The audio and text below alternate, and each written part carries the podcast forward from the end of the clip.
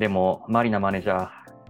ー、考えるってどうすればいいのかわからないんですけど、どうしたらいいんですか？じゃあ一緒に考えようか。いーいいマネージャーだった。優しい。一緒に考えましょう。いいな、ねだからそうすると、補助輪、ね補助輪つけてね、一緒にやなるりましょう。ほど。なるほど。優しいですね。はい。まあ、どうやってたら考えればいいのかみたいな、だからどっから手つけていいのかみたいなところとかを迷う人もいるんじゃないかなと思って、なんか本当に新人の最初とか、いや、もっと考えてやってよとか言われるけど、考えるって何？みたいな風うん。に、俺は最初新卒の時とか思ってたんですが、はい。うん私、それで言うと、大学に入った時に、はいそ。の高校までは答えのある勉強だけしてればよかったのに、はいはい、急にはい。大学に入ったら、あなたが研究したいことを探してきてって言われるじゃないですか。はい。で多分私たちの時代の方がもっとそのギャップが大きかったと思うんですよ。探究学習とかもなかったし、そうですね。いきなり変わったって感じで、つまずきまくって誰かやり方教えてくれって思った記憶、今蘇りました。へーえ。それ、ちなみにどうやってそれは乗り越えたんですか？いや多分乗り越えられなかった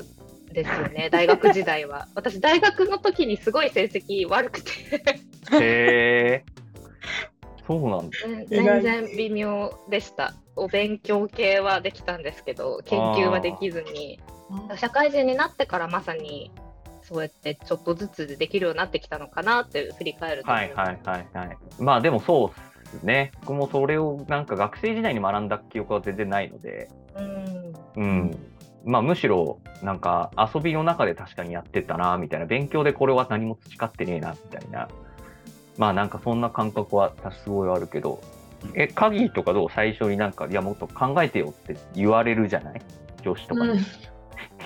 う ん私はそう最近それですごい苦しんでて。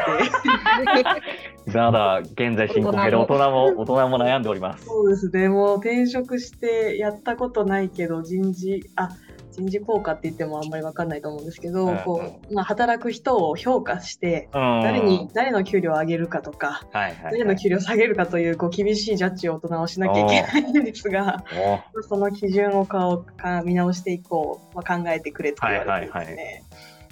考えてくれ？みたいな感じになって。確かに。まさにこう思考力を問われたというか。で。上司はあのあのマリナさんのようなあの方ではなくてですね。私ちょっと忙しいしわからないからこのプロジェクトから 降りるからよよろしくみたいなことを言われてしまったので。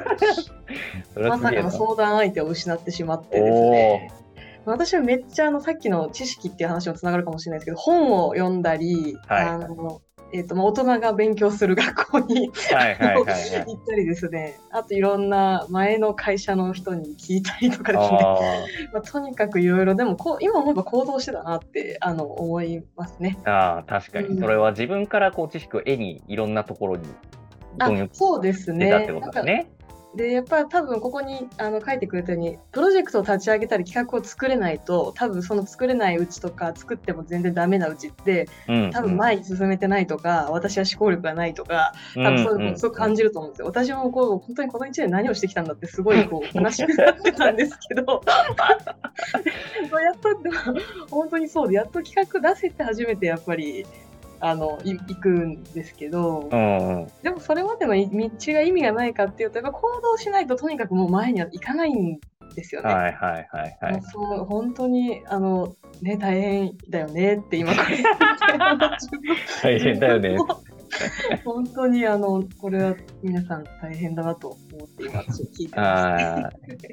でもそこでなんとかし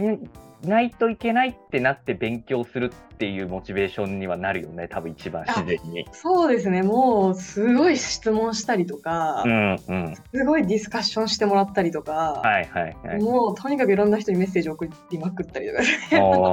とにかくいろんなことをしたので、うんやっぱり次その仕事が来てもでまたできるかなみたいなやっぱ自信に持ってったりとか、こうやって仕事ってこう覚えていくのかなみたいなことをちょっうんうんうんうんと感じたので、はい。うん、本当にこう思考力を伸ばすにはどうしたらいいんだろうなんかやってみようっていうので一個一個やっていくことがうん、あの絶対実感は得られないんですよ、その間は。うんうん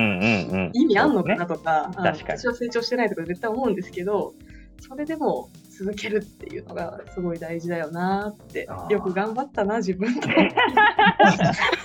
話しながら振り返ったんですね、今。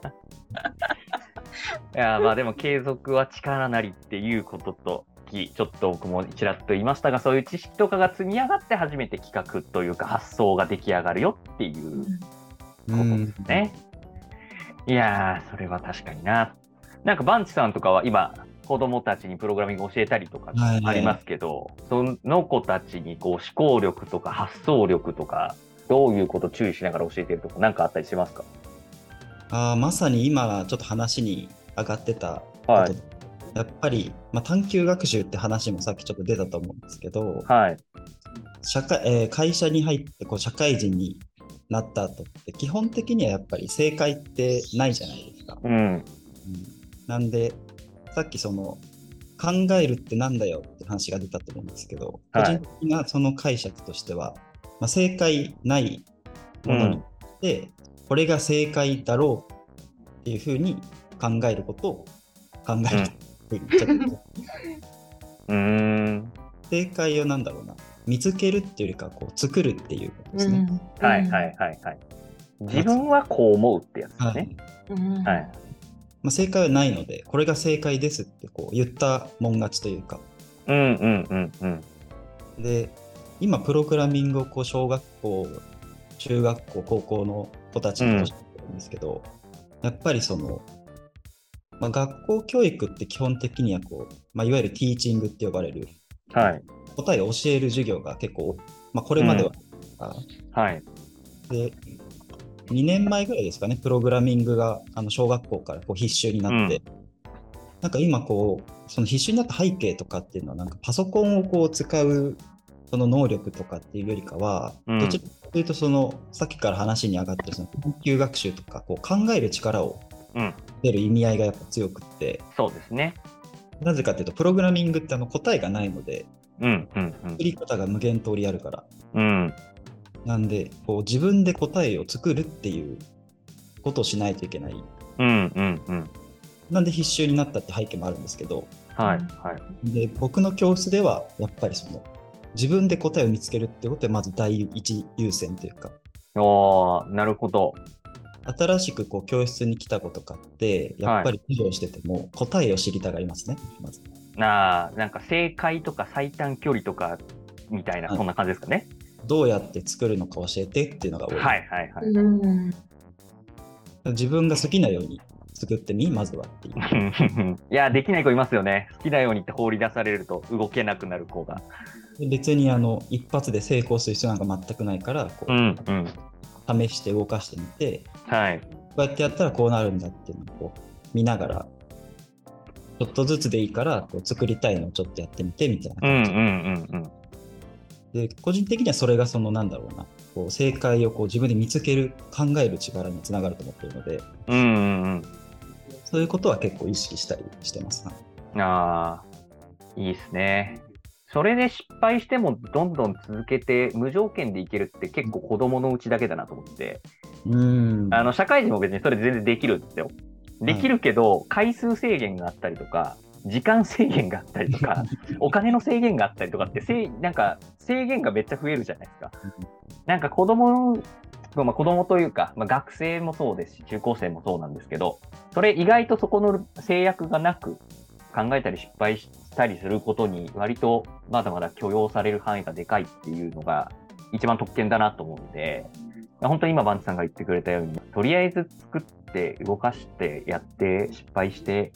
やってみみたいな。うん。考える力ってどうやったら身につくんですかって言われたらさそれはもう間違いなく一つのなんか手段なのかなって思いますね。